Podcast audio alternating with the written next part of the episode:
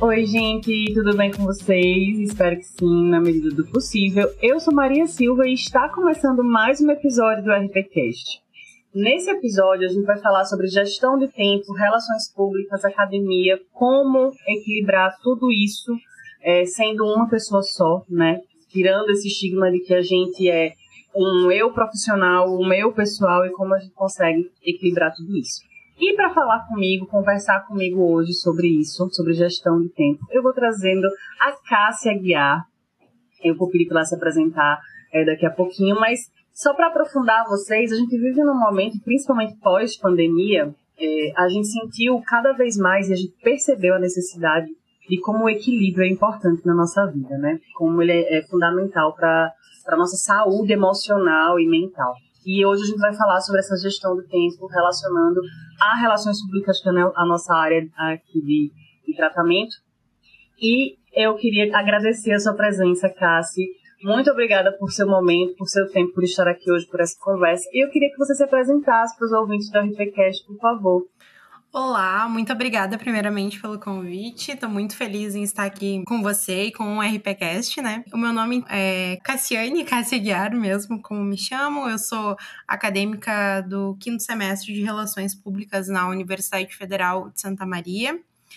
E hoje eu já estou inserida no mercado de trabalho, então eu tenho essa vida, essa jornada tripla, né? Que é a vida pessoal, a vida acadêmica e a vida profissional.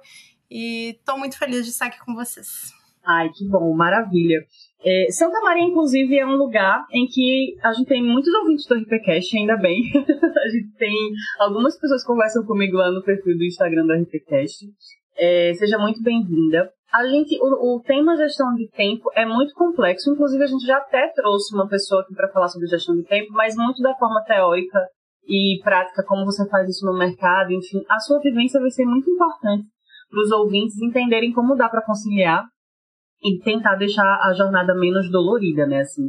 E a nossa primeira vai a nossa primeira pergunta vai muito nesse sentido, né? Quais são as estratégias que você usa que podem ser adotadas para a gente conseguir conciliar essa rotina acadêmica, né, com a, a área de comunicação em relações públicas que a gente sabe que a academia suga um pouquinho da gente com mil trabalhos, com teorias, com aplicações, enfim, e juntando a vida profissional e pessoal, né? Porque a gente não é um robô, então a gente tem vida profissional, vida pessoal, e aí nesse meio tempo a gente tem que ser aluno também. Sim, sim. Bom, eu vou trazer muito a minha experiência pessoal, né, neste caso, e eu sou uma pessoa muito visual. Eu gosto muito de enxergar o que eu preciso fazer, né? Então, eu escrevo, eu uso planner, eu faço listas para conseguir não esquecer das coisas, porque é impossível ter uma demanda tão alta e conseguir lembrar de tudo automaticamente, até porque, como foi falado, a gente não é um robô, né?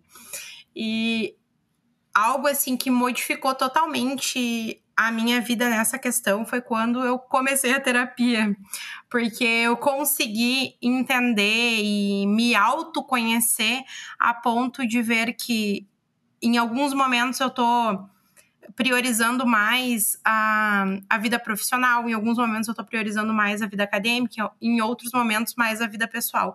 E eu consegui, com a terapia mesmo, fazer um equilíbrio entre esses três e entender quais são os momentos de dar prioridade para cada um.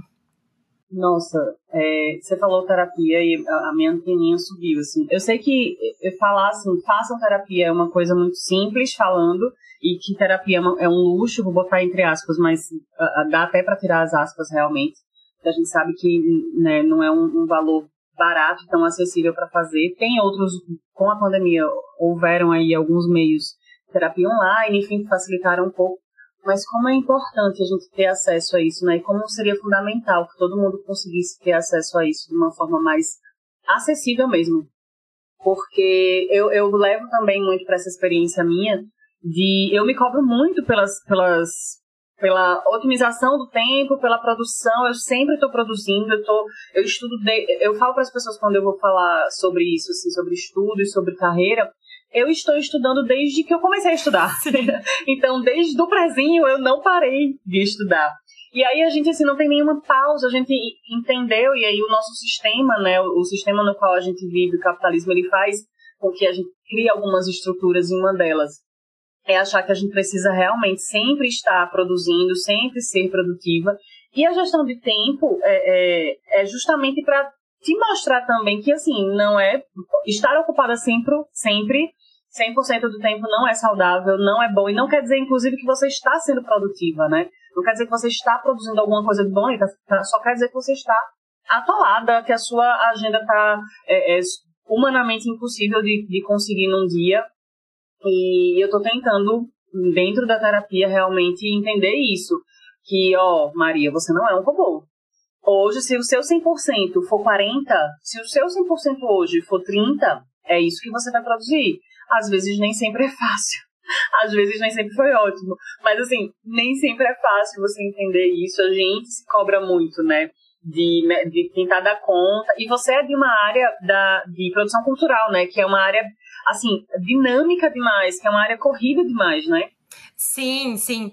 E eu tinha muito medo, por exemplo, de conseguir falar não para as pessoas ou conseguir falar que eu não conseguiria dar conta no tempo que tinha sido estabelecido de algo que me era pedido.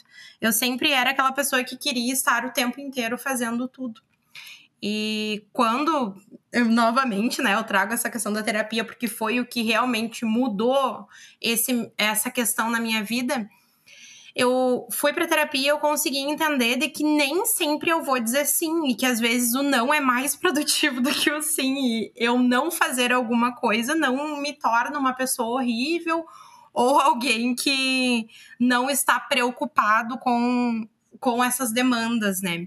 E trazendo um pouco o lado da produção cultural, é muito, muito interessante a maneira que a produção cultural chegou na minha vida. Eu sempre tive muita vontade de trabalhar com produção cultural, mas eu nunca tinha tido oportunidade. Eu estou desde o meu primeiro semestre dentro de uma agência de comunicação, trabalhando mais para o digital, trabalhando mais com planejamento de campanha, copy. E quando quando eu tive a oportunidade de entrar para a gestão cultural, eu pensei, nossa, eu quero muito isso e eu acho que eu consigo fazer. Mas eu não tinha ainda a expertise, não que eu tenha agora, né? Mas uh, eu não tinha expertise de, de trabalho mesmo nessa área. E quando eu entrei assim, eu vi que era muito mais corrido do que eu pensei que seria. A gente passa muito na estrada, eu acabo viajando bastante. Os meus finais de semana tem sido sempre em, em, função da banda, que não para muito aqui em Santa Maria. É uma banda local, mas é uma banda que acaba viajando muito. E eu tive que aprender a encontrar espaços nesse, nesse meio tempo para dar conta da minha vida pessoal, para dar conta de ler um livro, porque eu tô na estrada, eu posso ler, eu posso fazer outras coisas que não sejam estar o tempo inteiro respondendo pelo trabalho. Não, com certeza. E, e assim, a, a vida de quem não consegue parar e está sempre na estrada, na, na, na questão de produção cultural, você tem que encontrar realmente algum espaço ali, senão você vai ficar tão. Algo que você ama acaba sendo algo que pesa para você, né?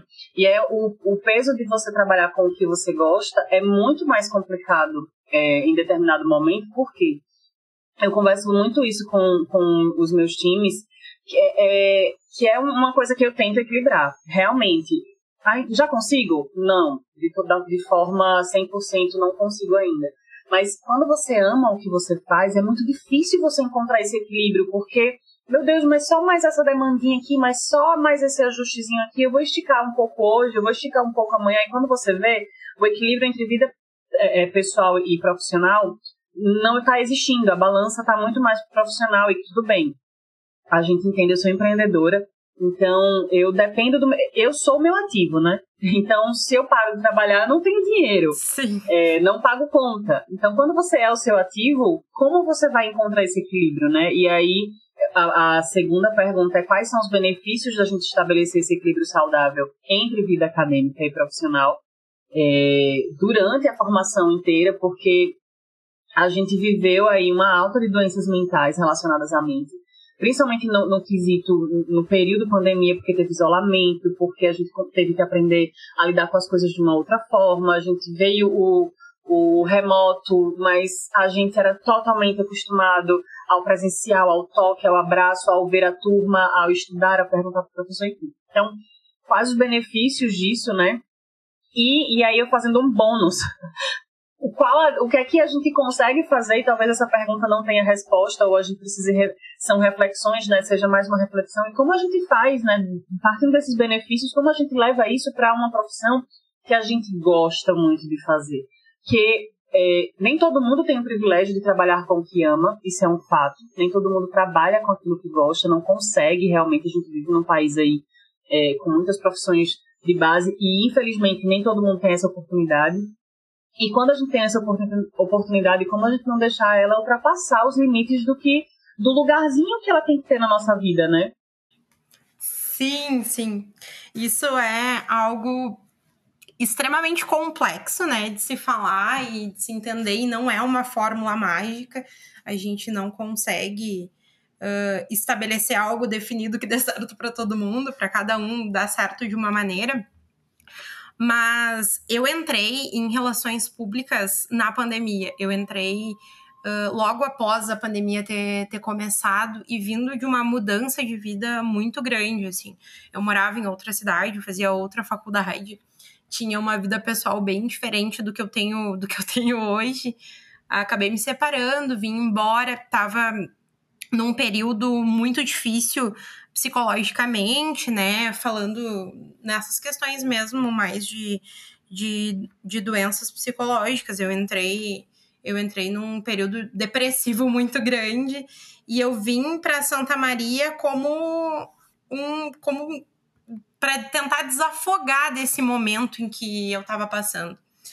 E quando eu cheguei aqui, eu tive o apoio de muitas pessoas, inclusive o meu irmão. O meu irmão, ele também é formado em comunicação, ele é produtor editorial e ele me apoiou muito nessa vinda para cá e, e juntos assim a gente foi foi pensando em muitas coisas, em o que eu faria da vida, se eu ia continuar o curso que eu estava fazendo, se não ia, se eu ia tentar outro curso.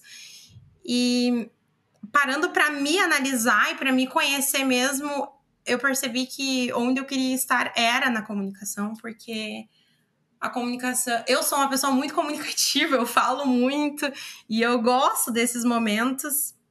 Então eu acabei uh, encontrando as relações, as relações públicas e querendo muito ela, querendo muito todas as, as áreas dela. Eu entrei em RP querendo conhecer tudo e tirar o máximo disso. Só que também chegou um momento que eu disse: Nossa, eu tô com muita coisa. E agora, o que, que eu faço? Porque eu não estabeleci limite.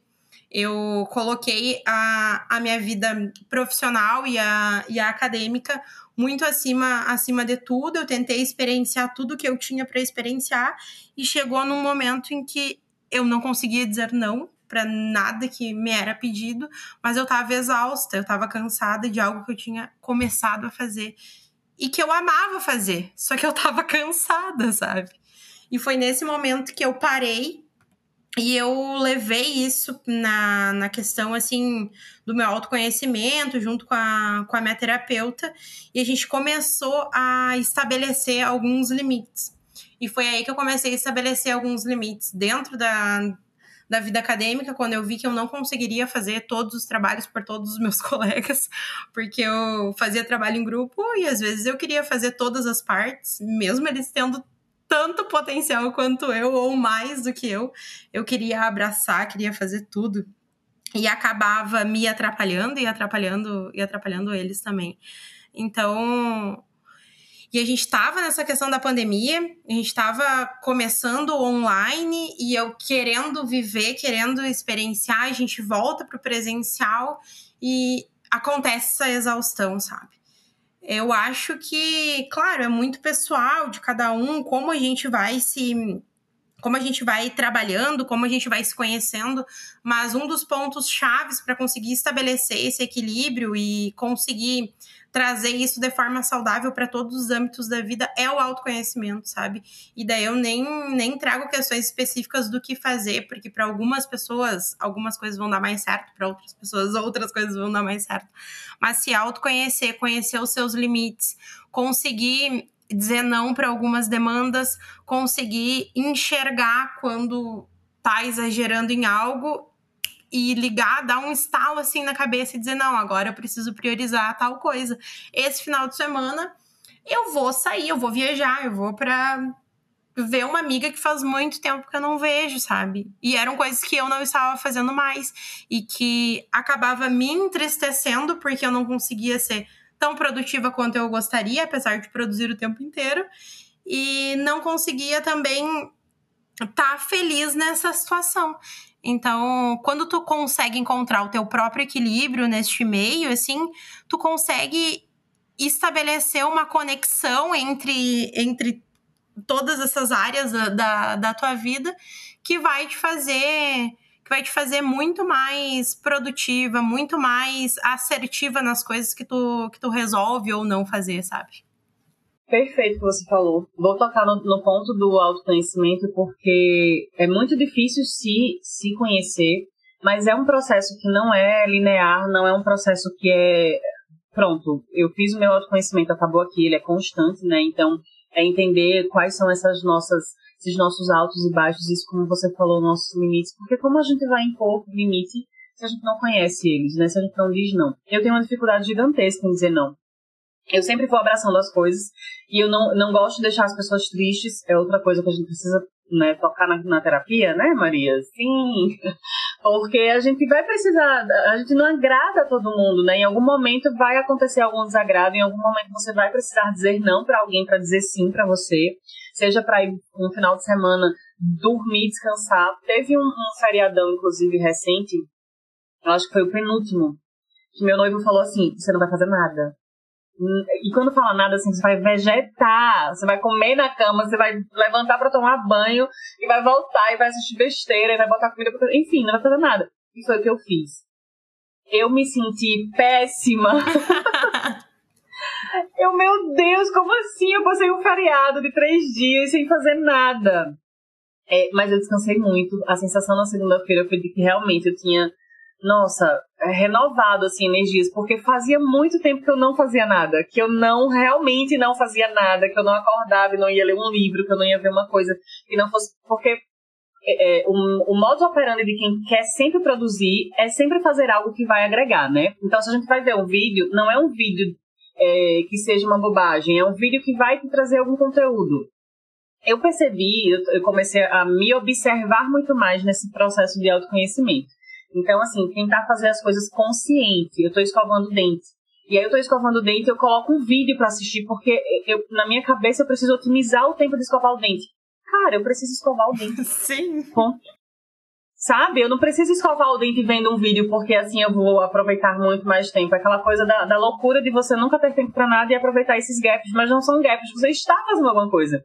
E aí ou você presta atenção ao escovar o dente, ou você presta atenção no vídeo. Então eu comecei a me observar mais e me policiar. E aí quando eu tô fazendo isso, eu. Não, você não vai ouvir, não vai ouvir nada, não vai ler nada. Você vai escovar o dente e só. Sabe? Um exemplo desse, de uma demanda, de uma coisa, de uma tarefa que é tão simples, né, no nosso dia a dia, que a gente faz às vezes muito no automático.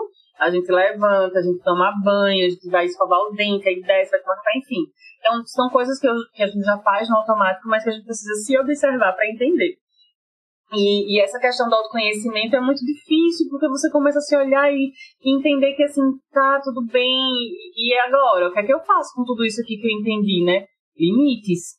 Como é que você vai fazer a gestão do seu tempo para que na balança você consiga trabalhar, estudar, ver os seus amigos, ver a sua família, enfim.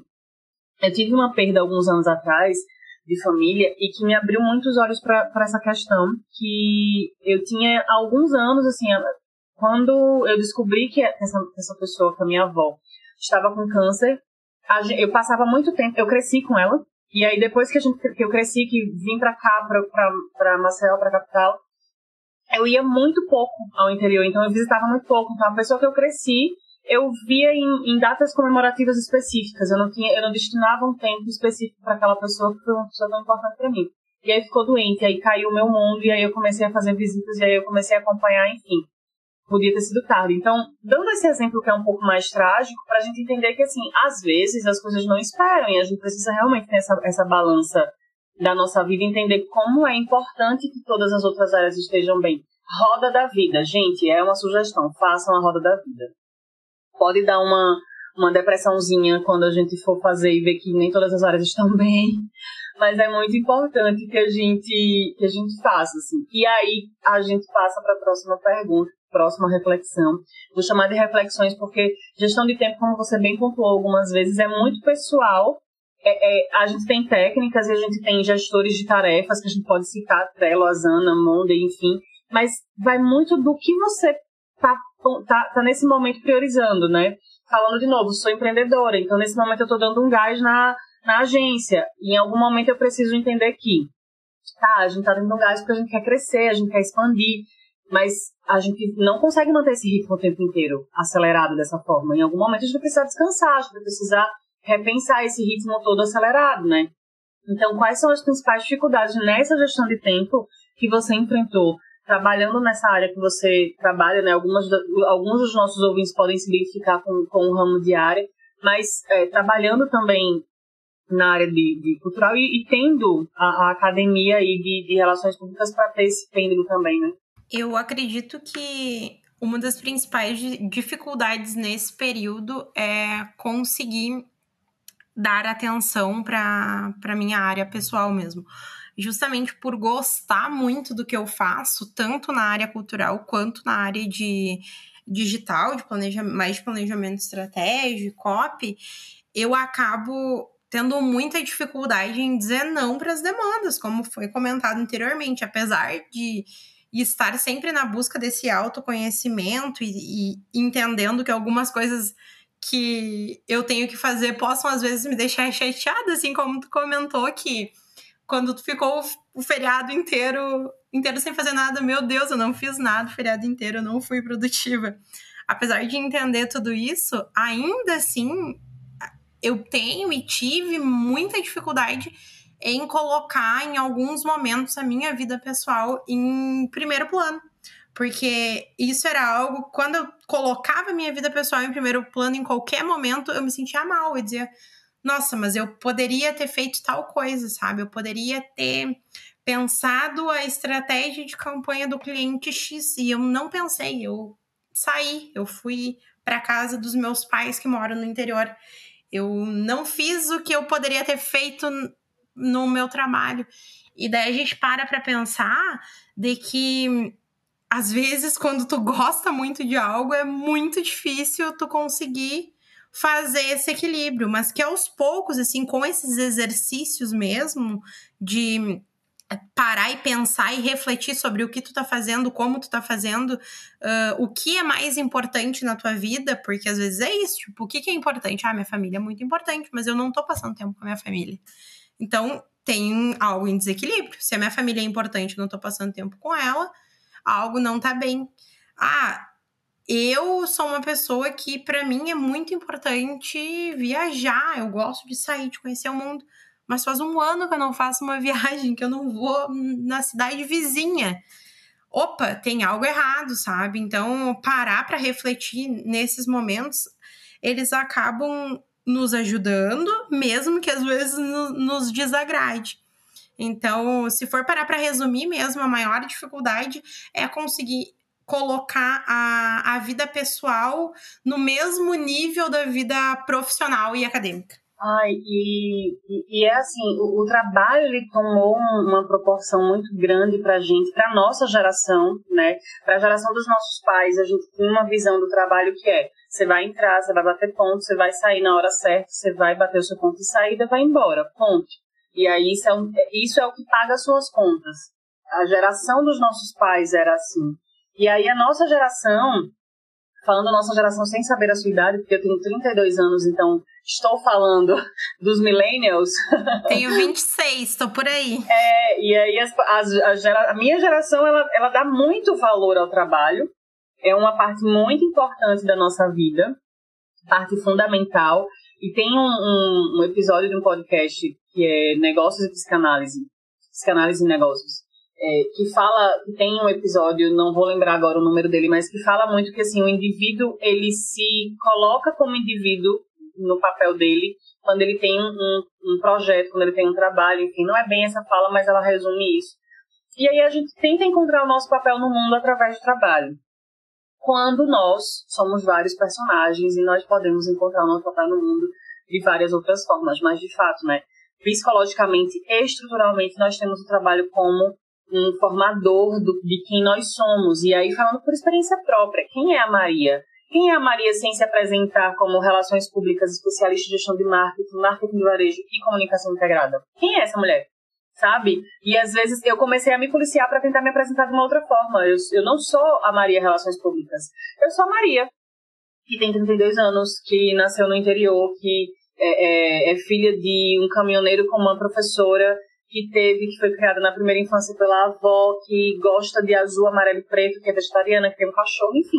Então tudo isso é a Maria. Então como encontrar equilíbrio em tudo isso, né? É, hoje eu uso alguns recursos, alguns programas para fazer a minha gestão de tempo.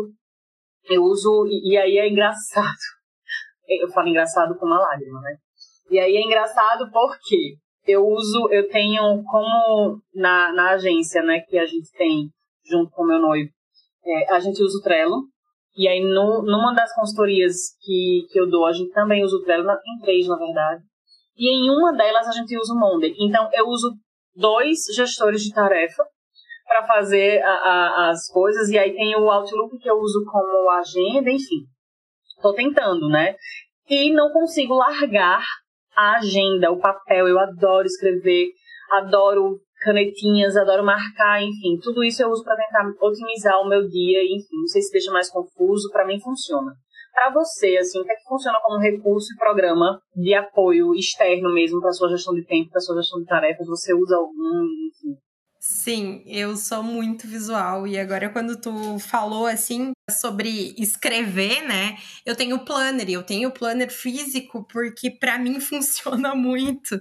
E eu gosto de ter o planner uh, semanal, porque eu consigo elencar as tarefas que eu tenho e consigo ir visualizando elas de uma maneira mais prática. E tem um planner semestral também, porque os meus horários eles vão variando conforme o semestre. Aqui na, na FSM é muito difícil de estabelecer um critério, porque tem semestres que eu vou ter aula manhã e tarde, tem semestres que é só manhã, tem, tem semestres que é, que é só tarde e acaba confundindo muito toda, toda essa questão.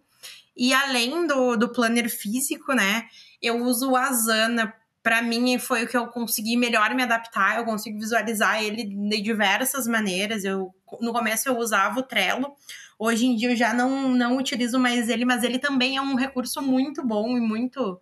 E de, que a gente consegue utilizar ele de várias maneiras, só que como na agência a gente utiliza o Asana, ele acabou entrando mais na minha rotina e hoje é o meu principal gestor de tarefas, assim, é o, o que eu uso e eu tô tentando me inserir no Notion também, porque tem diversas possibilidades de, de uso que a gente pode uh, trazer, assim, para nossa vida.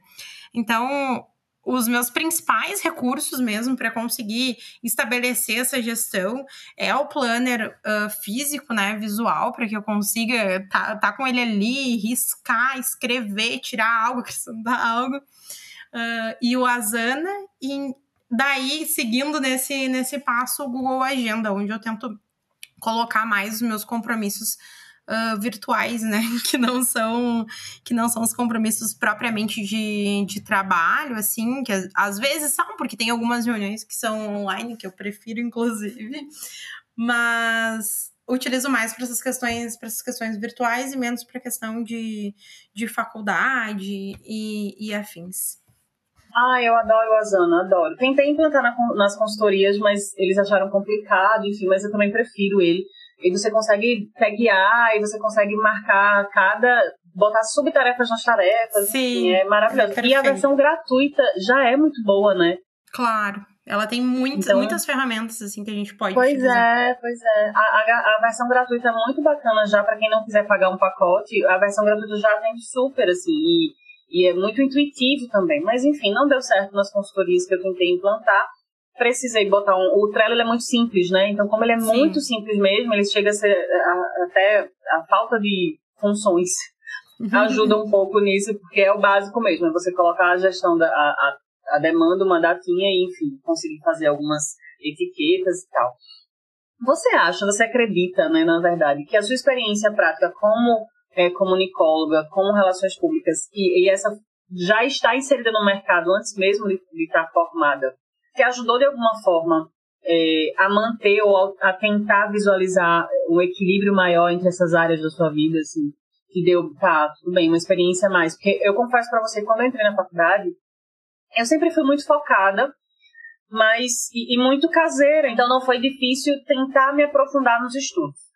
Mas aí veio o trabalho. E, e aí, como, como foi uma loucura, eu, se você me perguntar como eu fiz o meu TCC e apresentei, eu juro, eu não sei dizer como. Não sei dizer, ele aconteceu de alguma forma, porque, enfim, as deusas me adoram de alguma forma, mas foi muito complicado, muito complicado eu fui, e, e, e planejamento está na nossa essência, né, de relações públicas, é, é, a nossa base, precisa ser pelo menos. Mas eu fui ter um pouco mais de noção minha mesmo de como eu vou fazer as minhas coisas sem sofrer tanto. No segundo ano, eu comecei a, a estudar e a trabalhar na área de comunicação no primeiro ano da faculdade. Eu sofri um ano inteiro para no segundo começar a entender um pouco sobre gestão e um pouco como eu ia conciliar tudo isso. Sim, e eu compartilho muito desse teu pensamento, porque realmente eu também não foi no logo que eu entrei assim que eu consegui entender. Eu passei muito sufoco, principalmente no primeiro semestre, para conseguir entender essas questões, né? Eu acho que a prática no mercado, ela acaba ela acaba me trazendo um pouco mais de um olhar num olhar mais mercadológico dentro da academia, sabe?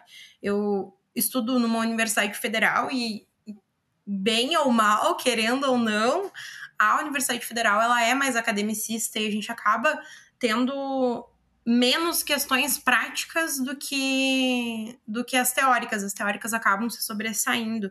E com essa vivência de mercado, com essa vivência de trabalho, eu consigo trazer esse viés mais mercadológico, diferente de, alguma, de algumas outras pessoas que acabaram não tendo essas experiências e que estão tendo agora, mais para o final do curso mesmo, entrando no terceiro ano já de faculdade, elas começaram a se inserir no mercado, que é ótimo, né, em qualquer etapa, mas ela, an, anterior a isso elas não conseguiam ter tanto esse viés hum, mercadológico. Elas, vou dar um exemplo assim, mas semiótica, sabe? Quando a gente teve semiótica aqui, o pessoal ficava, meu Deus, isso é muita filosofia, enfim, eu não tô entendendo o que tá acontecendo, mas com como eu já trabalhava dentro da agência, eu conseguia enxergar mais a parte de semiótica no design, por exemplo, que eu acho que é extremamente uh, relevante, né, trazer essa questão, essa questão quando se fala em semiótica que outras pessoas vão passar a ver e vão conseguir entender, talvez quando saírem, de, quando saírem da academia, quando terminarem a, a, a faculdade e forem se inserir nesse mercado de trabalho.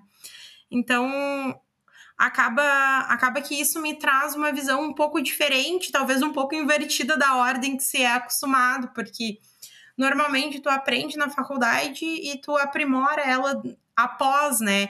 E eu digo que eu tive uma noção fora da faculdade e aprimorei dentro da faculdade, porque eu consegui ter mesmo esse viés mais mais prático e de mercado, que é onde eu gosto de estar, justamente por essa vivacidade de poder trabalhar, de mudar, de fazer uma campanha hoje, amanhã a gente está pensando numa campanha totalmente diferente, de estar numa cidade hoje, amanhã está numa cidade completamente diferente, com a banda trazendo essas questões culturais e regionais de cada local, por exemplo. Você falou em semiótica, o meu olho tremeu, assim, foi péssimo para mim. Não o professor foi maravilhoso, mas assim, ele tava num nível de inteligência que para mim foi muito complicado acessar.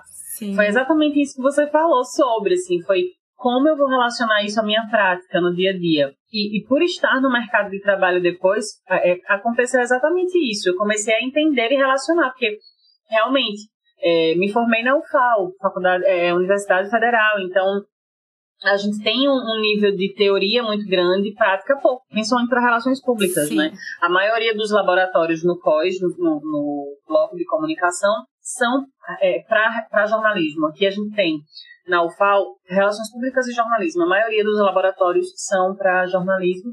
A maioria das aulas mais práticas são para isso. A gente fez um, um ou outro evento como produção para a gente entender a área de produção de eventos, mas prática pouquíssima, né? Eu tive muita sorte, entre algumas aspas, de começar a trabalhar ainda na graduação, porque isso me, me propiciou entender o mercado de trabalho, que era o que eu queria atuar. Hoje eu estou pendendo um pouco mais para a área acadêmica, é, dou aula na, na para pós-graduação, mas eu sempre sonhei, eu entrei em relações públicas sonhando, almejando o mercado, trabalhar com varejo, com, com gestão de relacionamento dentro do varejo. Então, ter conseguido essas oportunidades foi muito importante para eu realmente conseguir entender gestão de tempo. Trabalhar com varejo é uma loucura, assim. Você não tem, você não tem é, momento de você pensar em algumas coisas. Você troca, a gente, a gente troca o pneu do carro com ele andando. Mas ajudou muito a entender gestão de tempo mesmo e prioridades, principalmente. Que a gestão de tempo parte da, da, da priorização das coisas, né? O que é prioridade agora? O que não é urgente? O que precisa ser feito agora? Tá, o que é que eu vou priorizar na minha vida dentro do trabalho? O que é que eu vou priorizar dentro do trabalho? Então, parte da priorização das coisas, né?